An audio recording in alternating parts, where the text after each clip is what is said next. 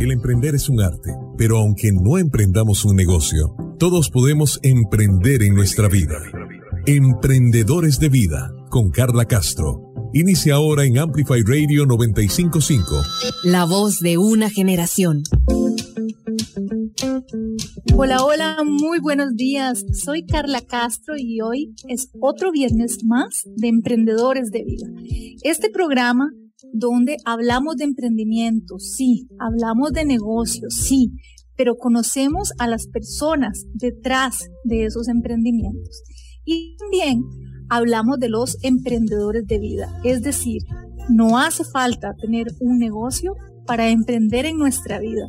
Así que hablamos de todas estas habilidades que tienen los emprendedores, eh, de las cuales nosotros podemos copiar, asumir en nuestra vida para enfrentar todas aquellas cosas que nos hacen empezar de cero, como comienza un emprendedor, eh, que nos hacen redescubrirnos.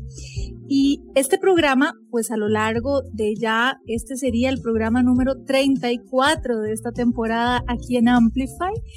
En este programa les cuento que yo he ido descubriendo y sumando cada vez más ingredientes nuevos a lo que es un emprendedor de vida. Y me encanta aprender. Y hoy vamos a aprender muchísimo con un tema sobre liderazgo. Vamos a hablar de liderazgo personal, pero también vamos a hablar de un enfoque en el liderazgo personal desde el liderazgo compasivo. ¿Qué es eso? Bueno, vamos a comenzar. ¿Qué les parece? Con cada amanecer tenemos la oportunidad de comenzar y recomenzar. Café 1820 te invita a comenzar Emprendedores de Vida con una deliciosa taza de café.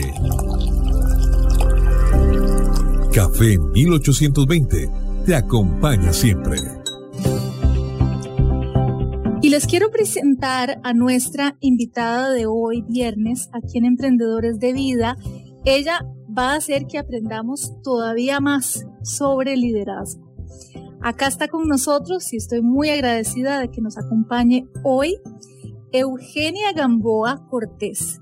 Ella es administradora, es coach y además es la directora de programas de Voces Vitales Costa Rica. Eugenia, qué gusto. Muchas gracias por acompañarnos. Muchísimas gracias por la invitación, Carla. Estoy con mucha emoción de estar aquí y también de venir a hablar de un tema que, me apasiona y y que venimos trabajando por un buen rato ya. Sí, y además eh, que me siento muy identificada porque, bueno, les cuento que yo estoy llevando justamente en este momento eh, la certificación de mentoría de liderazgo de Voces Vitales Costa Rica. Entonces, pues estoy en medio aprendizaje y sé que hoy voy a sumar muchísimo más conversando con vos, Eugenia. Así es. Eugenia, ¿y qué te pareció bueno, porque acá te cuento, estamos tomándonos nuestra taza perfecta de café. Porque no es cualquier café. sí, qué, qué rico empezar la mañana con una taza de café. Calientita y, dulce para mí. Así es. Y te quiero contar que, bueno, precisamente aquí en el programa estamos dando a conocer esta nueva máquina de cápsulas que acaba de lanzar Café 1820. Esta máquina hace la taza perfecta de café de manera rápida, sin regueros, en tan solo tres minutos hicimos esta taza.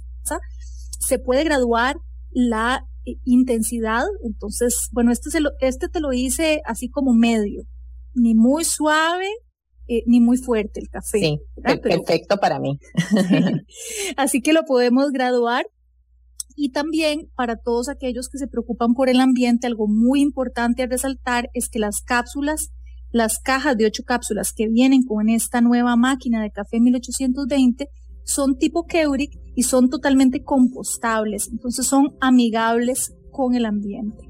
Así que, bueno, aquí en Emprendedores de Vida no nos puede faltar nuestro café y lo tenemos gracias a Café 1820 porque nos acompaña siempre. Comenzar y recomenzar, pero con una taza de café. Café 1820 te acompaña siempre. Bueno, Eugenia, eh, presentaba el tema de hoy porque ya nos vas a explicar qué es todo lo que hace Voces Vitales y lo que se aprende específicamente en estas certificaciones sobre mentoría en liderazgo. Y en Voces Vitales, bueno, se habla muchísimo del liderazgo personal, eh, que, que, me gustaría que hablaras un poco introduciendo, bueno, qué es el liderazgo personal. Y de ahí entonces saltamos a entrar al tema de la compasión, que es uno de los tantos componentes que se enseñan eh, precisamente en Voces Vitales. Claro, te lo agradezco muchísimo y, y bueno, me, me encanta arrancar tal vez con este tema porque yo tengo casi 10 años de estar en la organización, entonces se ha convertido lo que nosotros enseñamos un poco como mi forma de vivir. Siento que, que es, eh, es como hago las cosas tiene mucho que ver con lo que propiamente enseñamos. Entonces, este, muy rápidamente, Voces Vitales es una organización eh, a nivel mundial. Hay un capítulo en Costa Rica Iniciamos desde el 2012 y trabajamos en cuatro pilares, que es el empoderamiento económico de las mujeres, eh, el liderazgo político y cívico y también eh, los derechos humanos, pero de forma transversal lo que se trabaja y muy particular en Costa Rica es el, el liderazgo personal. Lo trabajamos muchísimo formando personas como mentoras y mentores en liderazgo para que esas personas puedan acompañar a otras mujeres de nuestros programas. Entonces, Hablamos aquí al principio de liderazgo personal porque es la base de cualquiera de las cosas que nosotros hacemos en Voces Vitales tiene esa, esa base de liderazgo. Este es un liderazgo eh, que nace de la inspiración, no de la imposición, que busca que las personas se autodescubran, eh, que hagan las cosas que van muy alineados con sus, con sus valores y con sus creencias. Y, y es un liderazgo que respeta la individualidad de cada persona y que realmente nace del autodescubrimiento. Entonces, cuando hablamos de liderazgo personal, siempre vamos a partir de que hay un proceso propio mío, interno, de reflexionar y decir, bueno, realmente quién soy yo, para qué estoy aquí, cuáles son mis fortalezas, cuáles son mis áreas de mejora, cómo, me estoy relacionando con la gente. Eh, podría hacerlo diferente, me interesa hacerlo diferente. Pero por supuesto, eh, trabajándolo en diferentes niveles y una de las cosas que, que también aquí nosotros vamos em, tal vez enseñando de una forma eh, transversal en, en, todos los programas es que el liderazgo primero, eh, para yo poder ser líder de mi, de mi propia vida, es como decir, yo, yo, soy la gerente de mi vida, si no, ¿quién, si no, ¿quién va realmente decidir por mí lo que es valioso para mí?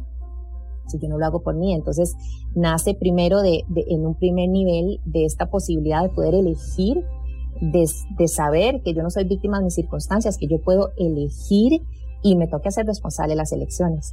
Entonces, con todo lo agradable y desagradable que puede venir con una decisión, me hago responsable, lo asumo y ahí sigo trabajando. Hay otro nivel, eh, y estamos hablando aquí de liderazgo personal, eh, que es la visión, hacia dónde quiero llevar mi vida. Y aquí que somos emprendedores de vida, es importante no solo hacerse esas preguntas cuando uno tiene un emprendimiento y, y, y dice, mm, eh, bueno, eso es lo que quiero hacer con mi negocio, bueno, pero ¿y mi vida? ¿Hacia dónde la quiero llevar?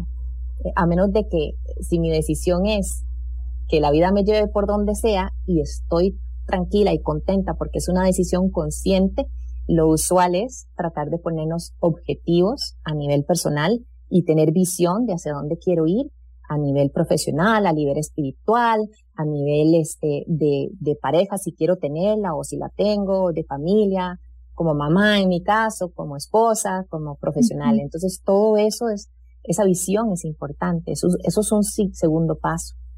Y, Qué importante, Eugenia, porque miras que acá eh, en el programa nos enfocamos, como yo decía al inicio, en la persona que está detrás del emprendimiento. Y hay muchísimos emprendedores, y lo digo con conocimiento de causa porque yo eh, soy mentora de emprendimiento, entonces me ha tocado hacer el acompañamiento en el diseño eh, del emprendimiento hasta que ya lo ejecutan, o sea, de la idea a la acción un poco.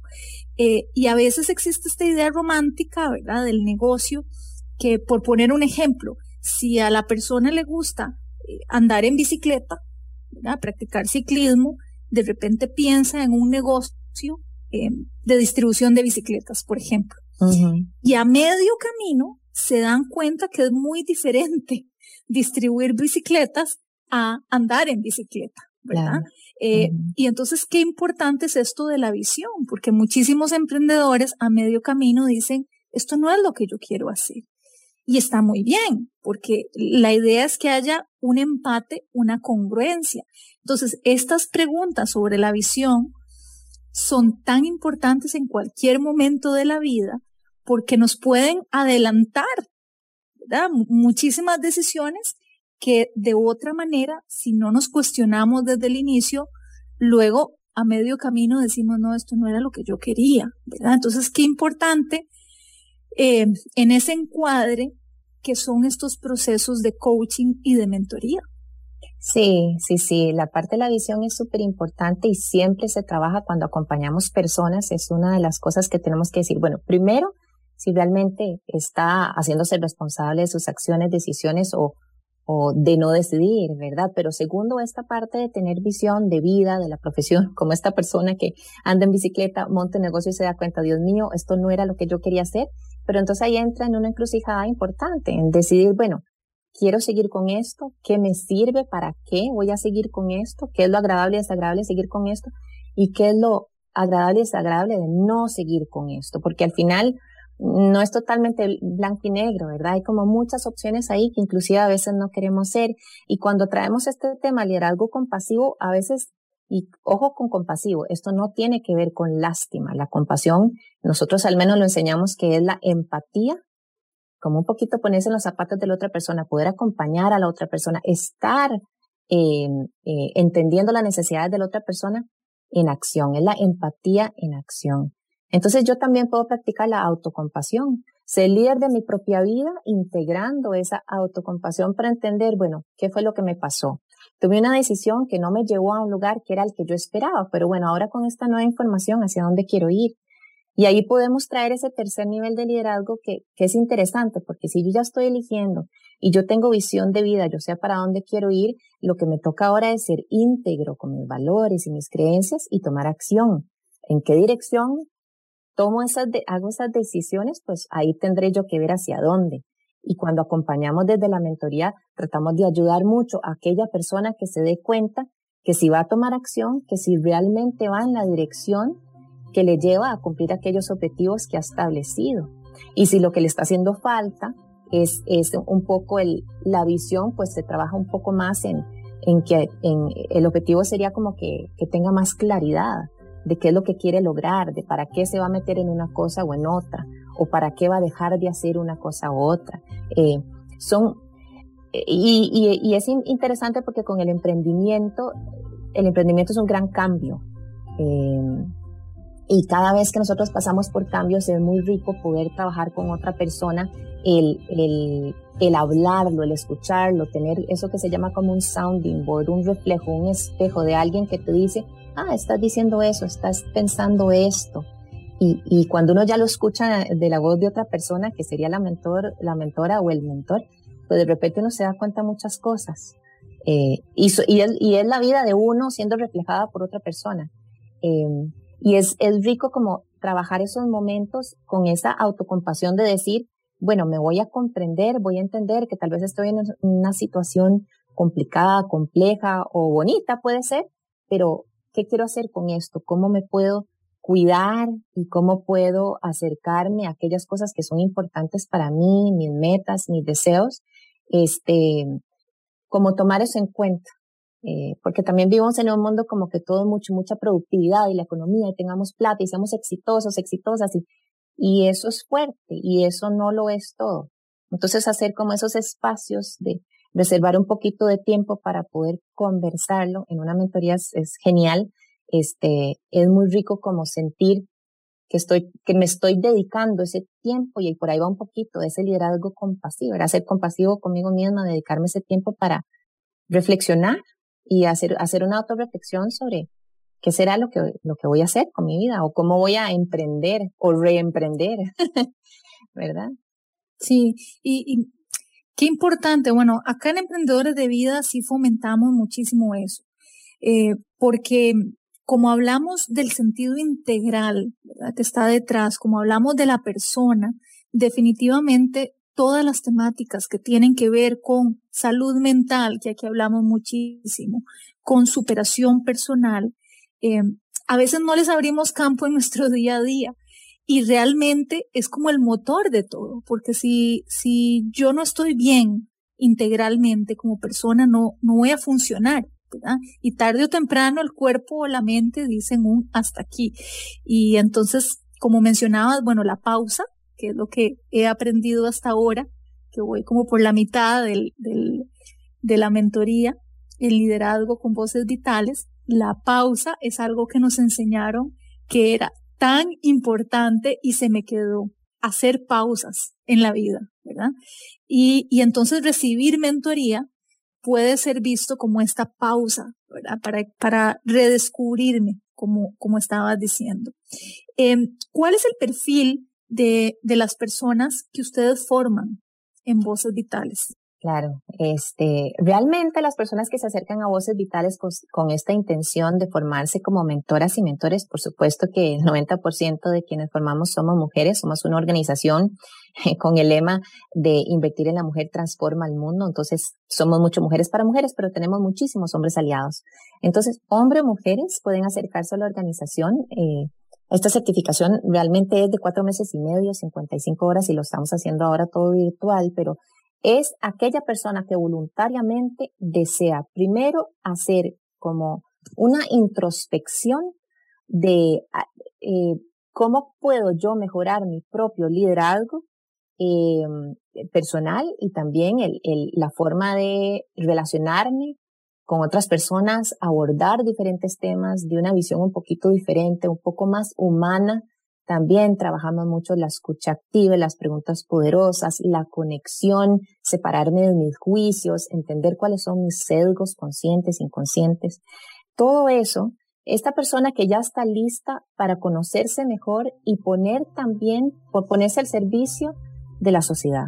Porque al final una persona que se forma como mentora o como mentor eh, puede venir a ofrecer mentoría en liderazgo con supervisión de voces vitales en los proyectos de voces vitales que acompañamos mujeres en diferentes eh, proyectos. Por ejemplo, tenemos mujeres emprendedoras, mujeres empresarias, mujeres en, puestos corporativos, mujeres en política, mujeres de em, situaciones vulnerables, por ejemplo. Cada proyecto es diferente, pero siempre tiene un componente de acompañamiento y sobre todo de liderazgo.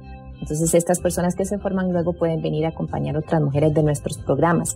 Claro, una vez te certificaste como mentora en liderazgo de voces vitales, este, que realmente es un, es un programa fuerte, hay que venir porque uno quiere, em, con esa intención, digamos, de, de, hacer algo que es para mí primero, para luego poder acompañar a otras personas, este, son habilidades para la vida, son habilidades esenciales, lo que son mal llamadas blandas, porque realmente son eh, habilidades esenciales para la vida, estratégicas que las podemos utilizar en nuestro día a día. Entonces cambia la forma en que yo me comunico con mi familia, con la gente con quien trabajo. De repente yo veo las cosas desde otro lugar y es muy rico sentir que, que, que, que soy yo quien está logrando estos cambios, porque al final es como una dinámica de que yo soy la que cambia. Yo no estoy esperando que el resto de la gente cambie.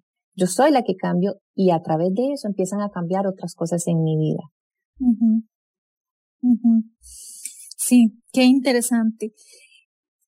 Hablando, Eugenia, sobre los proyectos, porque eh, me encanta esto, acá hemos hablado muchísimo de valor compartido, de, cómo devolver y, hacerlo parte de, de nuestro modelo de negocio, de nuestra visión, ¿verdad? Y Voces Vitales lo hace, porque si bien es cierto, pues su modelo es capacitación y, formación, ¿verdad? De mentoras, pues también devuelve, ¿verdad? Porque utiliza esta, estos, estas nuevas líderes, por decirlo de alguna manera, eh, para fomentar el liderazgo y el empoderamiento femenino. Hablamos de este tipo de proyectos de proyección social que, que brinda voces vitales. Claro, bueno, eh, mm, parte de lo que, sí, como decís, hacemos capacitación, tenemos talleres para diferentes proyectos, siempre en alianza con un cliente, con una organización, con un grant o premio que nos hemos ganado con alguna organización. Este, y lo que hace Voces Vitales es ejecutar, organizar, diseñar, ejecutar el proyecto y eh, va muy de la mano con estas mentoras y mentores que ha formado. Ya tenemos como 950 personas formadas como mentoras y mentores desde los últimos este, 11 años que tenemos de estar. Entonces nosotros reclutamos a estas personas para que vengan a acompañar a nuestras mujeres de los diferentes programas que de forma paralela están recibiendo, por ejemplo, eh, si son mujeres empresarias, emprendedoras, capacitación de cómo gestionar su negocio desde la parte técnica, así como desde la parte de, de su propio liderazgo, cómo pueden ser líderes de su propio negocio. Primero líder de su vida para que puedan liderar su negocio y empatamos a mujeres que se han formado, hombres también que se han formado como mentoras y mentores para que acompañen en un uno a uno a estas mujeres.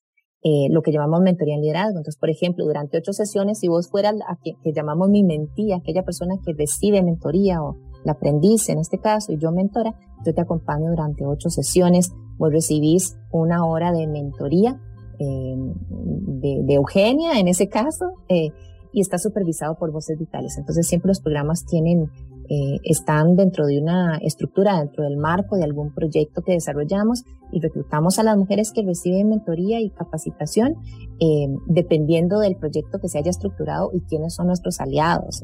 Hemos trabajado con municipalidades, con empresas, este, con, con eh, este gobierno también en diferentes proyectos eh, que están articulados por diferentes organizaciones. Entonces, eh, todos son muy diferentes, pero ciertamente llevan un componente fuerte del liderazgo personal, sobre todo de, de, acompañamiento con mentoría en liderazgo. También hacemos acompañamientos de un solo día, por ejemplo. Es una cosa más cortita, pero no deja de ser potente.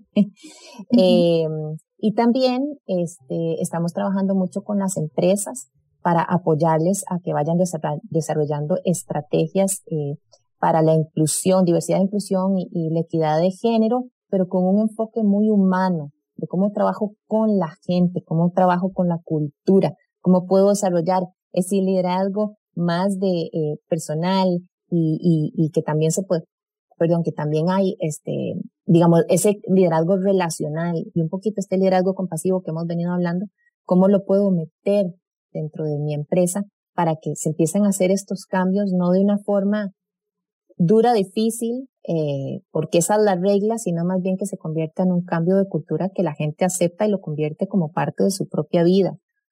Entonces, eh, bueno, yo no sé si por ahí te, respondí sobre los proyectos que hacemos, pero por ahí va eh, un poco el, tipo de cosas que hacemos y cómo lo hacemos amarrado a, a la certificación que estás llevando. Vos como mentora muy pronto vas a poder eh, voluntariarte a, acompañar a otras mujeres de nuestros programas. Sí, esa es la idea. A mí me interesa muchísimo. Eh, eh, soy mentora de emprendimiento, pero tengo un compromiso personal por promover y fomentar el emprendimiento femenino. he conocido un poco el, el, ecosistema emprendedor acá en Costa Rica eh, me ha invitado a ser jurado de, varios concursos, he dado charlas eh, y sí me impresiona que hay muy pocas mujeres, sobre todo en ciertos rubros. Cuando hablamos de pymes, hay muchas mujeres eh, con productos artesanales, por ejemplo, tanto cosméticos como alimenticios, pero cuando hablamos más, por ejemplo, de tecnología, que los concursos y los fondos van muy dirigidos en esa línea, ¿verdad? Emprendimientos en el área de STEM. Eh, hay pocas mujeres. Entonces, mi compromiso personal es eh, capacitarme para poder desde esa trinchera de verdad ayudar a que hayan cada vez más mujeres en el ecosistema emprendedor, porque las hay, hay muchísimo talento y las mujeres eh, al menos en Costa Rica, son muy, muy preparadas, estudiadas, pero bueno, no sé qué es lo que sucede. Podríamos hablar un, poco de esto más adelante. Em, ¿Qué sucede de por qué no las vemos mm, con el protagonismo que deseáramos? Pero bueno, Voces Vitales eh, a través de todo el trabajo que hace, pues fomenta también esto, ¿verdad? Que estas, tanto las 950 mentoras en liderazgo que ya ha formado, este, y es un efecto multiplicador, y estas mentoras a su vez, que también trabajen para formar y acompañar a otras mujeres, y eso es lo que queremos. ¿verdad? Así es, eso es lo que se quiere. Eso es lo que se quiere.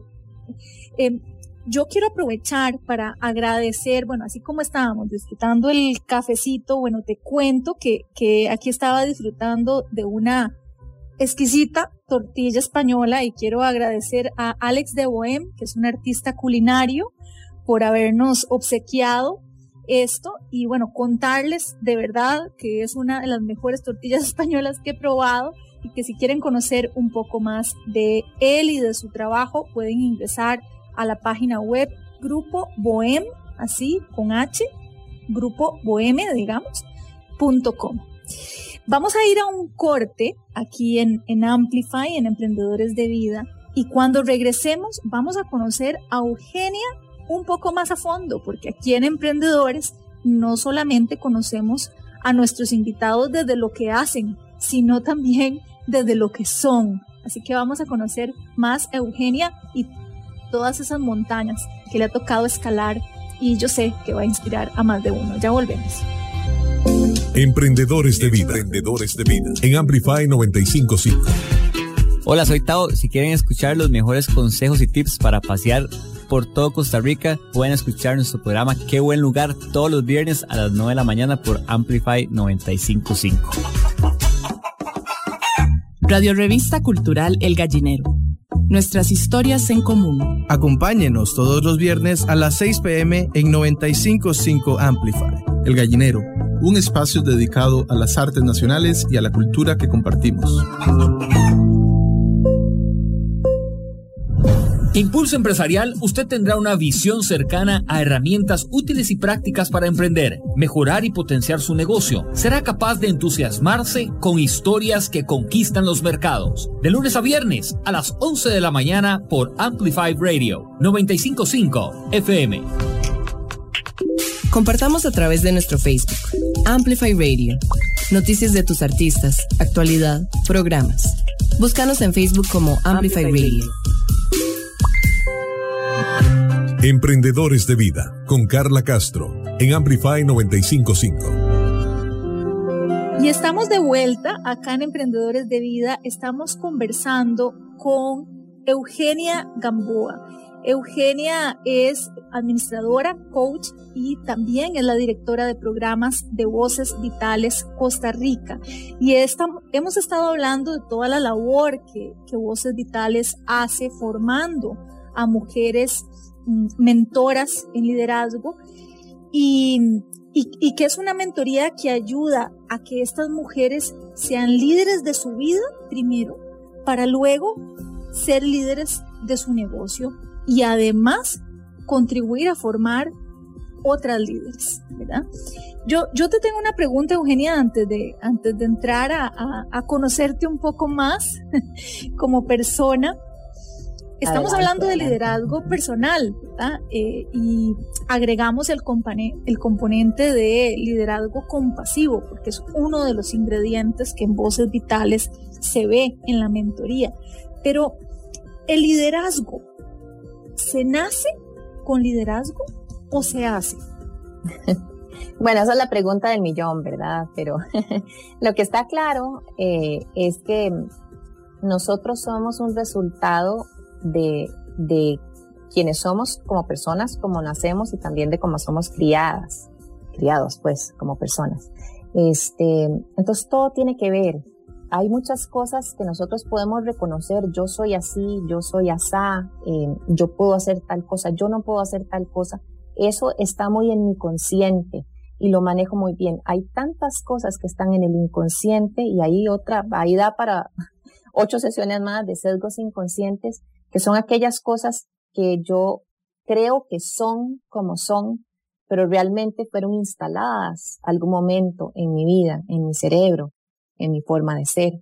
Entonces, este, yo podría creer que nunca voy a ser líder, me lo creo, creo que, que, esa es una palabra que no me describe y por lo tanto nunca llego a hacerlo.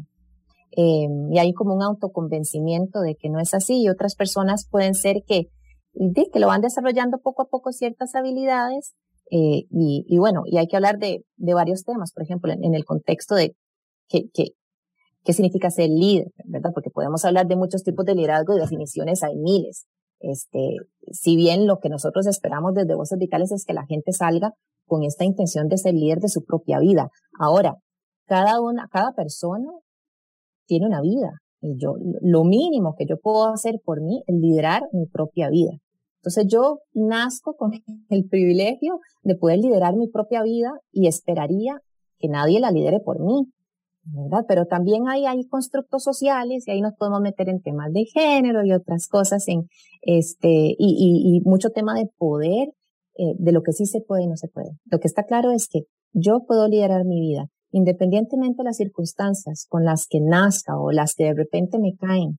Yo puedo decidir eh, lo que siento, pienso y hago al respecto. Hay personas que nacen con circunstancias mucho más eh, difíciles que otras, definitivamente. Algunas personas nacen con mucho más privilegios, pero no deja de ser un reto y también un, un, un recorrido muy, muy lindo, me parece a mí, el, el, de empezar a dirigir mi propia vida, decidir por mí, hacerme responsable de mis acciones y de mis pensamientos y, ir aprendiendo en el camino.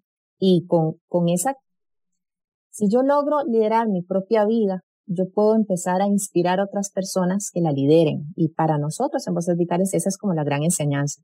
Eh, yo no puedo liderar a otras personas si no me lidero a mí mismo.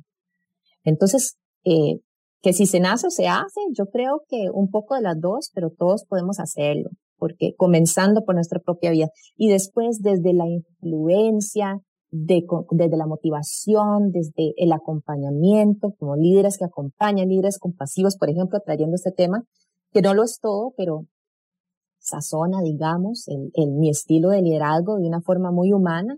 Este, yo puedo ir, ir cada vez aprendiendo un poco más de cómo hacerlo para yo estar bien y poder ayudar a que otras personas estén bien. Entonces, para mí es una combinación de las dos, pero todos tenemos la oportunidad de, de ir desarrollándolo. Eh, y, y, y, tal vez podemos identificar una persona líder aquella, la que habla más fuerte, la persona más grandota, que toma más espacio, que es vociferosa. Eh, uh -huh. Puede ser, pero no necesariamente, ¿verdad? Y a veces eh, también lo vemos en empresas, este, puedes tener un rango, puedes ser un gerente, una gerente, hay una estructura que se respeta y, y una jerarquía que es la que existe, pero no necesariamente todas esas personas son líderes y hay alguien que podría no tener un puesto muy alto, pero sí tiene un nivel de liderazgo porque inspira a otra gente, motiva a otra gente. Entonces son, son rasgos que podemos poco a poco ir desarrollando y todos tenemos la capacidad de salir de nuestra zona de confort eh, y ir este, eh, seguir desarrollando nuestras capacidades para ir creciendo como personas y ojalá con esta, con este don de servicio para que aquello que yo aprendo lo pueda compartir con las personas que me rodean y que toda la gente alrededor mía crezca conmigo. Eh, lo peor que podemos hacer es eso que decimos en Costa Rica, ¿verdad? Cerrucharle al piso a la otra persona. Eso es totalmente anticompasivo. Totalmente. Y, y de hecho, una, una conclusión en este eh, descubrimiento constante de lo que es ser un emprendedor de vida es que los emprendedores de vida son líderes porque sencillamente en cada programa todos estos componentes eh, que me has mencionado lo cumple un emprendedor de vida. Toman la decisión de dirigir su propia vida, eh, que esto es un término que empodera muchísimo. Cuando estamos un poco perdidos, precisamente se da esta sensación de no poder controlar, eh, como si nosotros no controláramos nuestra propia vida. Cuando, cuando realmente el miedo nos paraliza, esa es un poco la sensación. Y cuando realmente ya visibilizamos lo que nos está pasando, eh, trabajamos un poco en nosotros, lo que cambia no son las circunstancias, lo que cambia somos nosotros. y esa decisión, ¿verdad? De tomar el control de nuestra vida, porque eso sí está en total control nuestro, ¿verdad? Y los emprendedores de vida que han pasado por este programa, pues comparten eh, que tienen un propósito y el propósito casi siempre es eh, de servicio. Es de inspirar a otras personas, eh, de, de utilizar todo esto que aprendieron y de las montañas altas que les tocó superar para que eso sea una herramienta más en esto de inspirar. Eugenia, ¿cómo vas con el cafecito? Súper, súper, súper, súper bien. Ya se acabó. Ya se acabó. Bueno, te voy a hacer otra tacita porque estamos acá con la máquina de cápsulas de café 1820. Las cápsulas que utiliza esta nueva máquina son del café clásico de 1820. Yo no sé vos, pero yo ese es el que el que consumí en mi casa, el del empaque amarillo. Bueno, así es, el, el de la casa, sí. Exacto, entonces esa es la variedad que traen estas nuevas eh, cápsulas de la máquina de café 1820 que en tan solo tres minutos logra hacer la taza perfecta de café. Es una máquina que viene con tres guías de intensidad. Las cápsulas son totalmente compostables, por lo que no contaminamos el ambiente. Y es una maquinita chiquita, súper cómoda, lo que le haría un excelente regalo. Y comentarles que si quieren una, porque ya me han preguntado, y Carla, ¿y dónde se consigue esta máquina de café 1820? Bueno, les cuento que ya está en los distintos puntos de venta, pero si quieren recibirla en su casa, pueden ingresar a la página web que se llama atucasa.gruponumar.com y ahí van a tener toda la información de esta nueva máquina de café 1820 porque te acompaña siempre. Bueno, Eugenia, y hablábamos antes del corte que íbamos a conocer a la persona detrás. Acá en Emprendedores de Vida tenemos una sección que se llama Así lo superé. Y ahí es donde aprendemos muchísimo de las personas, de nuestros invitados y de su vida. Emprendedores de vida. Ahora escuchamos Así lo superé. Aprendamos de historias de otras personas. En Amplify Radio 955. Eugenia Gamboa. Bueno, antes de, ingresar a, Voces Vitales, que, ya tenés, eh, ¿cuántos años es que ya tenés? De nueve y medio, creo, yo ya, ya casi diez. Wow, una década, una década de estar en Voces Vitales. Pero eh, este trabajo, yo sé porque me lo contaste, te cambió la vida, pero antes de eso, hubo varias montañas que te tocó escalar y de la cual aprendiste muchísimo y, casi que las herramientas que utilizaste eh, de voces vitales te ayudó muchísimo para liderar tu propia vida, pero antes de eso eh, anduviste un poco perdida. Y yo quiero que nos contes este episodio porque le, le puede pasar a mucha gente y mucha gente joven que está em, eh, decidiendo la carrera que va a estudiar y, y, se siente como que todavía no termina de definirse para dónde ir y qué es lo que quiere. ¿Cuál fue tu experiencia en este sentido?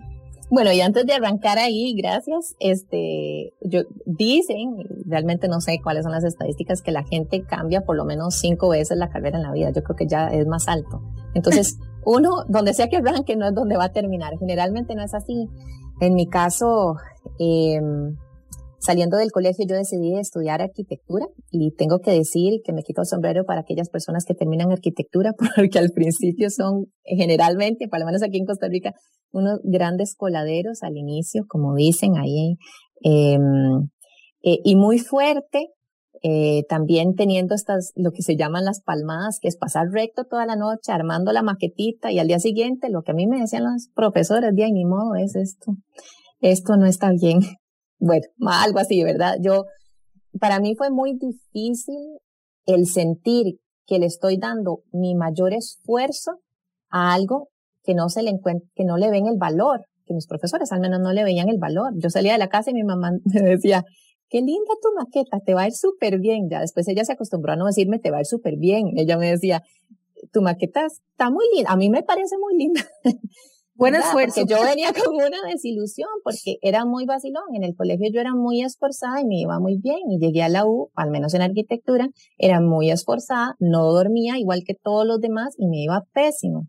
Entonces, em, me costó decidir irme de ahí, eh, pero, y, y, también creo que nuestra crianza, nuestra familia, tirar la toalla no, no era o, dejar de hacer lo que uno estaba haciendo, retirarse así, no era como la primera opción definitivamente. Entonces como que yo insistía en que esto lo tenía que sacar hasta que llegó un punto donde me fue muy bien, terminé bien los cursos que tenía que llevar y aún así dije, ay, de ahí se me está yendo bien y no me estoy sintiendo apasionada ni con ganas de seguir en esto, pues de yo creo que es el momento de cambiar con la dicha, por dicha en mi casa, siempre con el apoyo de que yo podía seguir estudiando, ¿verdad? O sea, en eso sí me apoyaron mucho mis papás y tuve esa suerte.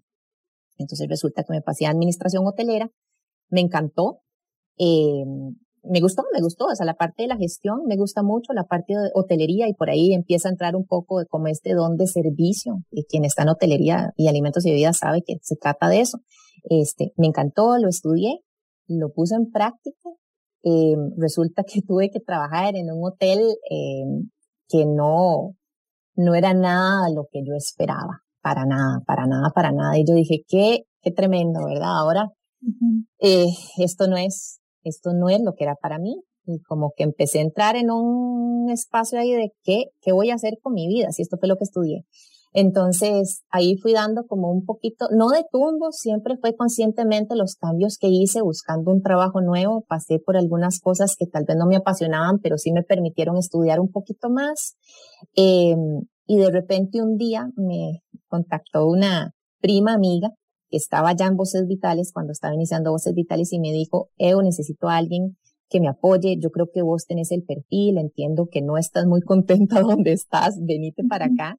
Y en ese momento, bueno, con la suerte también, yo ya estaba un poquito más grande, pero eh, todavía vivía, pues, este, digamos, no, era como en ese momento, no era una cosa siquiera que iba a ganar mucho, eh, pero yo dije, bueno, eso es un salto de fe, porque a mí me suena que yo necesito estar en una organización en la que, o sea, que sirva un propósito. Yo no puedo estar en una empresa trabajando solamente porque la empresa produce plata.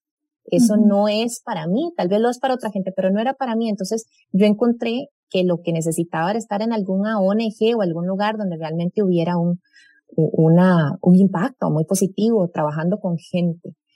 Y de verdad, me vine para acá y yo nunca me volví a cuestionar en la vida, eh, al final de la tarde, que me pasaba con frecuencia, ¿para qué estoy aquí en este lugar? O sea, yo, esto no, esto no es lo mío, era lo que yo me decía.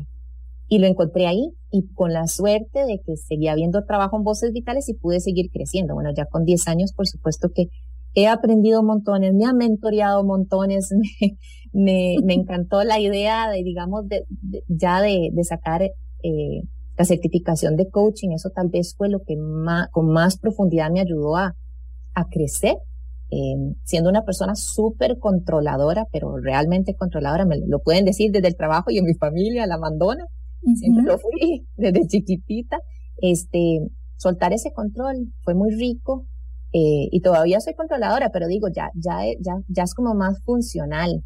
O sea, ahora yo puedo establecer límites, eh, el tiempo que es para mí, el tiempo que es para familia, respetarlo. Ya, ya, ya, ya estoy casada y tengo una chiquita de casi cuatro años. Entonces, digamos que fue muy importante el poder empezar a establecer que no, no todo se trataba de trabajo, por más apasionada que estuviera por el trabajo, sabiendo que también que lo podía hacer bien y que apreciaban el trabajo que yo hacía, por supuesto, pero, pero como empezar a encontrar también esas otras partes de mi vida en donde yo quería decir, bueno, ah, tengo que dedicarle tiempo a esto. Esto es importante, tengo que, no tengo que soltar el control, aprendí a soltar el control y darle valor a otras cosas que no era solo en mi caso, que era importantísimo, era ser productiva, productiva, productiva. Em, y por eso yo creo que al principio de mi vida en arquitectura y otras cosas me fui dando como esos, como esos eh, choques fuertes de decir, estoy siendo súper productiva, sacando proyectos y cosas, pero que no sirven para nada. Por lo menos así lo veía. Y ahora estoy metiéndole un montón de tiempo, algo que me apasiona, me gusta, sirven para un montón, pero no lo es todo. Entonces, como es, y eso, eso, eso nace de la autorreflexión, de empezar a conocerse uno mismo. Y de la autocompasión, porque tanto estábamos hablando de liderazgo compasivo. Eh, yo creo que estas herramientas que fuiste aprendiendo en voces vitales también te ayudaron a ser más compasiva con vos mismo, si se puede decir así. Sí, sí, sin duda, porque en el momento en que uno puede, empieza, por lo menos en mi caso, y, así lo, lo cuenta mucha gente, cuando uno empieza a hacer esa autorreflexión, y te vas dando cuenta de que estas son mis fortalezas, estas son mis áreas de mejora y empiezo a tomar conciencia que es como 50% del trabajo, ya estoy consciente de esto, lo que viene es que vas a hacer al respecto, ¿verdad? Y eh, en mi caso era un poquito esto del control. Bueno, yo era poco a poco empecé a ser compasiva en el sentido de, em, en algún momento lo sentí como un péndulo. Soy súper controladora y entonces después decía, no, ahora no voy a hacer nada controladora. Y, y, y, y sabía que algunas cosas no salían como debían de salir porque de haber puesto yo atención, haber levantado la bandera o haber dicho algo, tal vez las cosas hubieran salido diferentes. Eso, eso es lo que yo creo. Em, pero no estaba dispuesta a controlar porque yo estaba tratando de hacer un cambio en mi vida. Entonces era como un péndulo que poco, poco, poco se fue acomodando hasta llegar a un centro donde yo me siento ya tranquila con la, eh, poniendo el ejemplo del control, ¿verdad? De controlando suficiente, pero dejando, soltando también suficiente para poder ser efectiva y eficiente en el trabajo, pero también viviendo una vida satisfactoria para mí, siempre con esta grandísima, grandísima dicha de estar en un lugar en que me encanta estar, ¿verdad? Porque a veces no todo el mundo tiene esa suerte o no ha encontrado el lugar o, o simplemente no tiene la posibilidad de trabajar, por ejemplo, en algo que le encanta. Pero bueno, igual yo creo que cada quien tiene esa responsabilidad de, de, de, de ir trabajando dentro de esas circunstancias en las que está, porque de ahí esa es su vida, tiene que liderarla desde ahí. Y, y de nuevo, ahí se toca un poquito ese tema de la compasión, ¿verdad? Bueno, esta es mi situación, ¿cómo me puedo cuidar? ¿Cómo puedo reflexionar? ¿Cómo puedo aplicar? La, eso lo, enseñamos mucho, la escucha activa, eh, entender cuáles son mis diálogos internos, qué me estoy diciendo a mí misma, qué de eso me sirve y qué no, por ejemplo, o, o cómo estoy todo el tiempo con juicios, Eugenia, este, mala la empleada, ¿cómo hiciste eso, verdad? Y entonces como pescarme en el momento en que me lo digo y después decir, ¿realmente es así? ¿O cómo lo querés hacer diferente la próxima vez? Ir aprendiendo de, de esas cosas, las que salen bien y tal vez las que salen no tan bien, pero ir aprendiendo sin, sin latigarme o sin esos, sin ponerme etiquetas fuertes o juicios, sino más bien como que sea un proceso propio de un desarrollo que solo yo puedo hacer por mí misma, ¿verdad? Y en ese, eh, yo creo que en esta, en esto de estar uno muy pendiente de uno mismo, de qué me está pasando, empieza, por lo menos así fue para mí, yo empecé a ser más sensible con qué será lo que le está pasando a la otra gente. Y ahí es donde empezamos a aplicar el liderazgo compasivo, que es esta capacidad de poder acompañar a la otra persona. No lo es todo, no podemos solo ser líderes compasivos y dejar todo de lado. Hay que tomar decisiones, hay que hacer cosas que tienen que ser con velocidad, eh, hay indicadores, hay KPIs, o sea, no, no podemos descuidar lo demás, pero si traemos este poquito de liderazgo compasivo a la vida y empezamos a, o trabajamos con otra gente, pues nuestra forma de liderar va a ser un poquito diferente. O sea, hay que acordarse que estamos trabajando con seres humanos. Independientemente de la jerarquía, de qué tan capaces son, son seres humanos. Y si nuestro trato o abordaje con la gente es un poquito más compasivo, no desde la lástima, sino esa compasión que es empatía en acción, es como me pongo un poquito en tus zapatos, entiendo tu situación y tomo acción para apoyarte a que también vos te desarrolles, ese liderazgo compasivo es muy rico porque entonces empezás a trabajar con el resto de la gente, la gente que te rodea, inclusive en tu familia. A mí me pasó, o sea, el trato con mi familia cambió un poquito. Eh, para bien, creo yo, yo lo veo como para bien, este, y también en el trabajo. O sea, las, las relaciones empiezan a cambiar generalmente para bien eh, cuando podemos empezar a aplicar un poquito de esta autocompasión y compasión, de nuevo, no es lástima, es la empatía en acción para trabajar con la gente que nos rodea. Y comenzando por nosotros mismos, que me parece un valor importantísimo para recordarnos que, que todas estas herramientas de cómo ser un, mejor líder comienzan con cómo ser líder de mi propia vida, ¿verdad? Que es que, que me parece que un buen líder tiene que tener este manejo primero a lo interno para antes de pensar eh, compartirlo con otros o, o, inspirar a otros. Es muy importante trabajarse uno mismo. Eh, también hubo otra montaña que, que fue difícil y que tiene que ver cuando, cuando se dio que, que fuiste madre. Sí, sí, sí, fue lindísimo. Este, y yo disfruto muchísimo de, de mi chiquita, tres años y medio más o menos tiene actualmente. Este, ya la tuve yo grande, ¿verdad? Mucho más grande.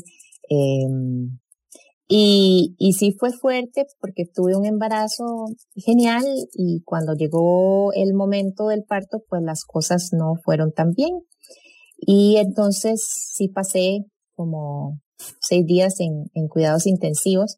Yo recuerdo poco de esta situación. Yo creo que honestamente me tenían hasta arriba de mucha, mucha medicación. Por dicha la chiquita, esto era a las 38 semanas, ella estuvo bien, poquito de calorcito, ya ya estuvo bien, ya ya estaba desarrollada.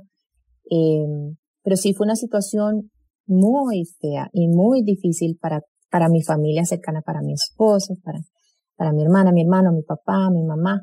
Este, y otra gente, pues obviamente las del trabajo que eran muy cercanas, como en qué momento pasó de estar súper bien a estar y que no se despierta, ¿verdad? eh, entonces, este, eh, a mí me sorprendió porque, claro, en, en, ese mar de medicamentos y todo lo demás, yo pasé seis días, yo no conocía a mi chiquita hasta como seis días después que ya pude como ir al, al, al seguía estando en el hospital, pero ya no en cuidados intensivos y ya estuve con ella como tres días más, por supuesto con mi esposo.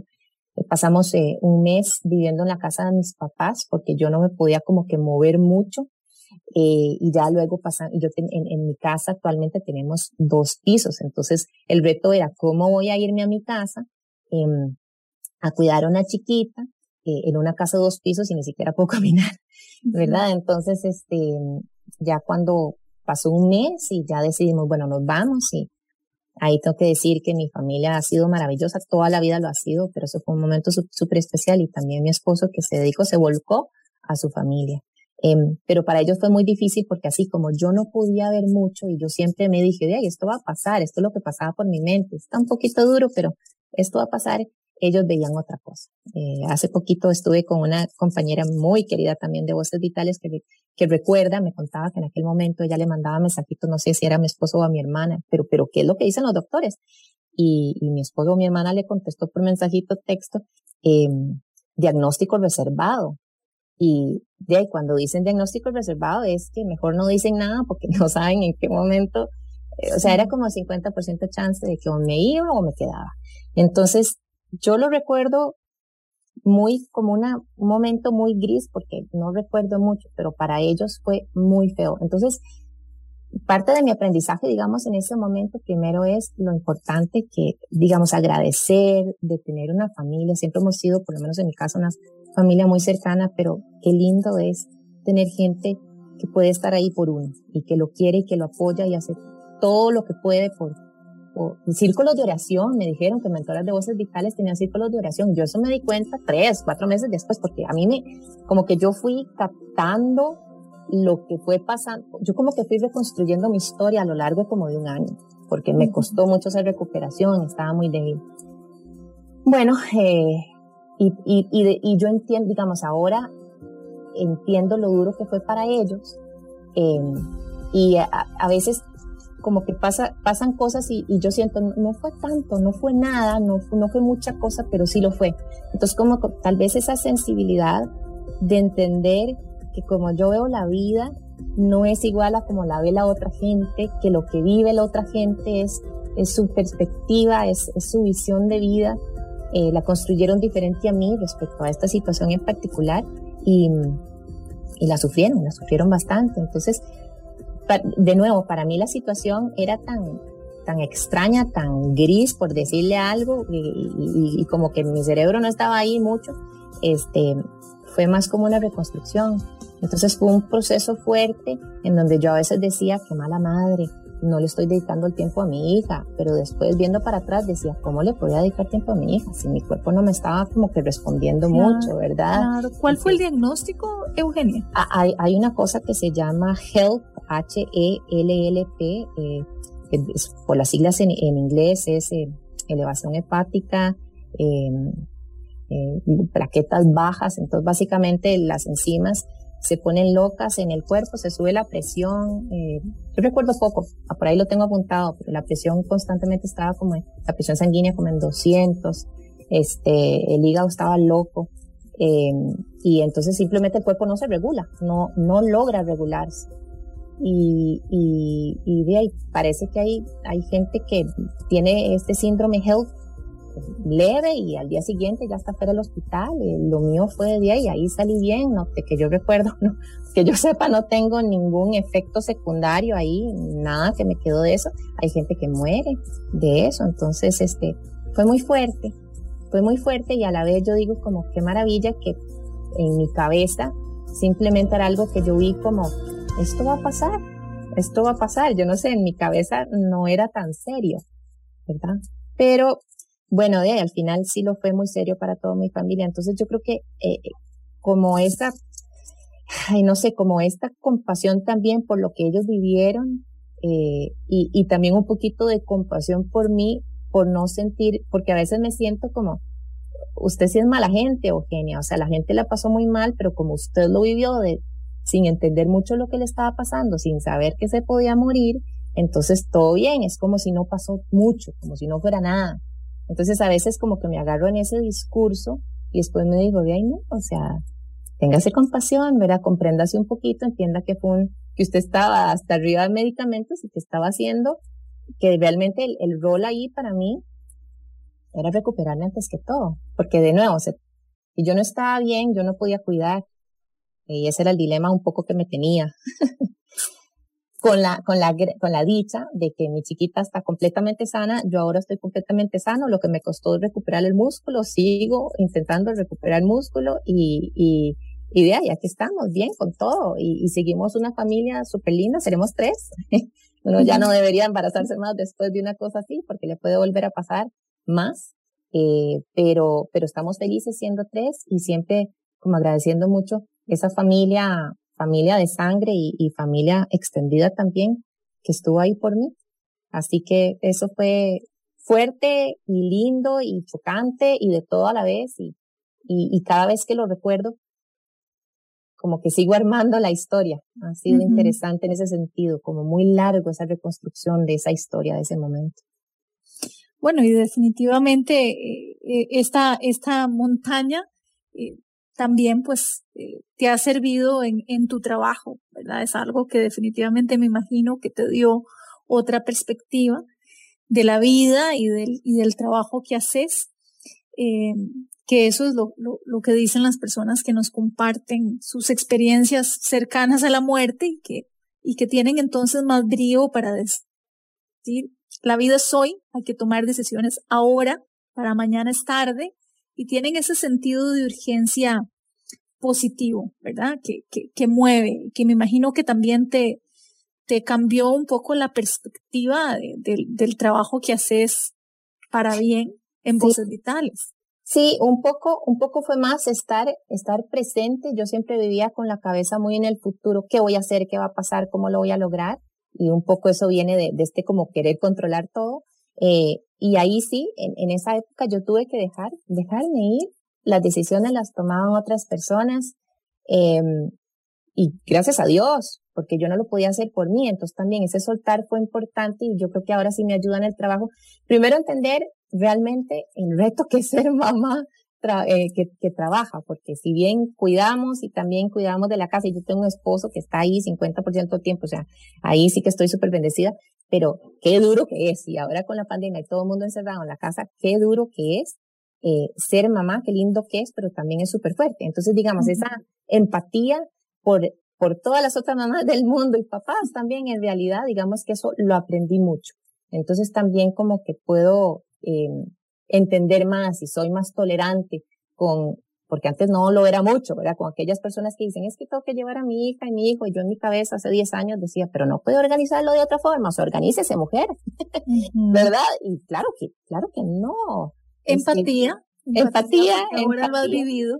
Exacto, porque ahora lo he vivido, pero también un poquito de eso de, de soltar y de que, y de que hay que darle tiempo a, a, a otras cosas y también este, eh, eh, como que me quedó muy claro de que todo el mundo ve una misma situación de diferentes lugares, eso mucho lo vemos, ¿verdad? Yo, yo me armo una historia de vida desde como yo la viví, la vi, y vos pudiste haber visto el mismo evento, pero desde otra forma, y te hiciste de tus ideas y tus sentimientos y tus recuerdos, entonces es diferente para todo el mundo. Entonces, tratar de comprender cómo fue para la otra persona es mucho de lo que se aplica en la mentoría. O sea, cuando yo acompaño a otra persona, no se trata de mí como mentora, se trata de la otra persona. ¿Qué es realmente lo que te está pasando, lo que estás viviendo, el reto que es para vos? ¿Qué significa eso? Eh, ¿Por qué te está costando tanto, por ejemplo? Y es como tratar de separarme de, de quién yo soy, porque realmente en la mentoría es relevante, como se trata la otra persona. Entonces, como que eso a mí me ayudó incluso un poco más el saber que, digamos, que tengo, que tengo esas herramientas de, de la empatía, de, de, de poder ponerme un poquito más en los zapatos de la otra persona. Uno nunca lo va a poder hacer a 100%, pero son herramientas que vamos aprendiendo y que es lindísimo poder aplicarlo, el poder acompañar a otra persona sin juicios eh, o tratando de, de, de, eliminar esos juicios y esos sesgos y realmente desde la escucha activa, eh, desde la conexión, desde el respeto profundo por el ser humano, poder acompañar a otras personas para apoyarles y acompañarles a que crezcan y se desarrollen y que logren sus metas y objetivos y sueños. Al final de eso se trata. En eso es lo que estoy. Estoy enamorada de mi trabajo. Sí, se nota totalmente. Y bueno, ya nos venció el tiempo, pero, pero si hay algo importante de un proyecto que, que querías compartir con la gente sí. eh, y que la gente va, va a poder tener acceso a voces vitales. Sí. Contanos así como en resumen. En súper resumen, eh, este programa que tenemos es para chicas jóvenes emprendedoras de 18 a 24 años que estén emprendiendo, que tengan ideas de negocio o que, o que ya tienen un, negocio eh, y que quieran recibir a lo largo de dos semanas. Esto inicia el 4 de octubre, así que es una hora por semana, es todo virtual por Zoom a las 8 de la noche, entonces lunes, martes, miércoles y jueves de la semana de 4 de octubre y lunes, martes, miércoles y jueves a las 8 de la noche de la semana del 11 de octubre tendremos estas capacitaciones donde vamos a trabajar, ah, perdón, se llama que no, que no te roben la idea, ese es el programa, y ese es una capacitación para el emprendimiento femenino de chicas jóvenes. Es un proyecto regional, se está haciendo desde El Salvador, con Honduras, Guatemala y Costa Rica por primera vez. Es la quinta edición. Costa Rica participa por primera vez. Este, y lo que se espera es poder capacitar la primera semana todo lo que tiene que ver con liderazgo personal, que lo estamos hablando aquí hoy. Y la segunda semana, eh, la gestión del proyecto del emprendimiento. Es todo por Zoom. Hay ciertas cosas que son sincrónicas, otras asincrónicas. Y si, si les interesa, lo que tienen que es ir a buscarnos en redes sociales, en Facebook, en Instagram o en LinkedIn, Voces Vitales Costa Rica o Voces Vitales CR, y ahí estamos publicando constantemente sobre este proyecto. Ingresan al enlace, llenan la inscripción y nosotros nos ponemos en contacto con estas chicas para darles más información de cuándo comenzamos. Es totalmente gratuito, así que creo que es una oportunidad valiosa. Así, si, si no son chicas las que nos están escuchando, pues las personas que conocen a chicas que están emprendiendo, que les digan, que nos busquen Voces Vitales Costa Rica o Voces Vitales CR para el proyecto Que no te roben la idea. Excelente. Eugenia, muchísimas gracias por habernos acompañado en Emprendedores de Vida. Con muchísimo gusto. La verdad que lo disfruté mucho. Bueno, yo también, y sé que las personas que nos escuchan también, porque eh, no solamente tu testimonio, sino también aprendimos mucho sobre liderazgo personal, un poco más, y sobre este componente que no podemos olvidar, que es la compasión, y también la autocompasión, porque tenemos que ser líderes de nuestra vida. Llegamos al final de Emprendedores de Vida, pero el próximo viernes volvemos siempre con temáticas que lo que buscan es inspirar. Que tengan muy buenos días y muy buena vida. Llegamos al final de Emprendedores de Vida, un espacio con contenido para nutrir tu cuerpo, alma y mente. Carla Castro vuelve el próximo viernes a las 7 de la mañana. Emprendedores de Vida, por Amplify Radio 955.